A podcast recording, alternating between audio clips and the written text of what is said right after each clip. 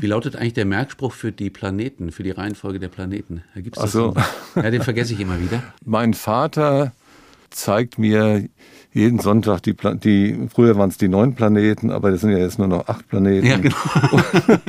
und es geht dann mit mein Merkur, Vater, äh, und dann kommt Also die Erde. Venus, Vater, Da, dann ähm, erklärt, er erklärt Erde, mir, Mars, Mars, jeden Jupiter, Jupiter, Sonntag, Saturn, Saturn, unsere Ur Uranus, Uranus. Neptun, äh, wären die neun Pluto-Planeten. Ja. Das muss man halt dann.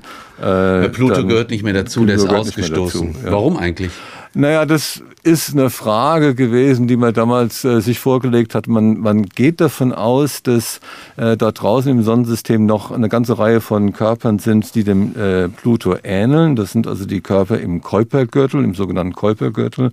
Äh, und äh, man hat also immer mehr davon entdeckt und ähm, hat sich dann also sozusagen die Frage stellen müssen, erweitern wir die Zahl der Planeten um alle diese Körper oder führen wir einfach eine neue Klasse von äh, Körpern ein? Das sind die Kleinplaneten und äh, man hat sich dafür entschieden, das so zu tun und der Pluto ist also der erste, der äh, den es dann getroffen hat sozusagen. Alles ja, klar. inzwischen haben wir vier mehr Ja. und äh, Zwergplaneten und ähm, das, äh, da werden auch noch mehr äh, dazukommen im Laufe der Zeit und äh, mit den Entdeckungen dieser Körper. Okay.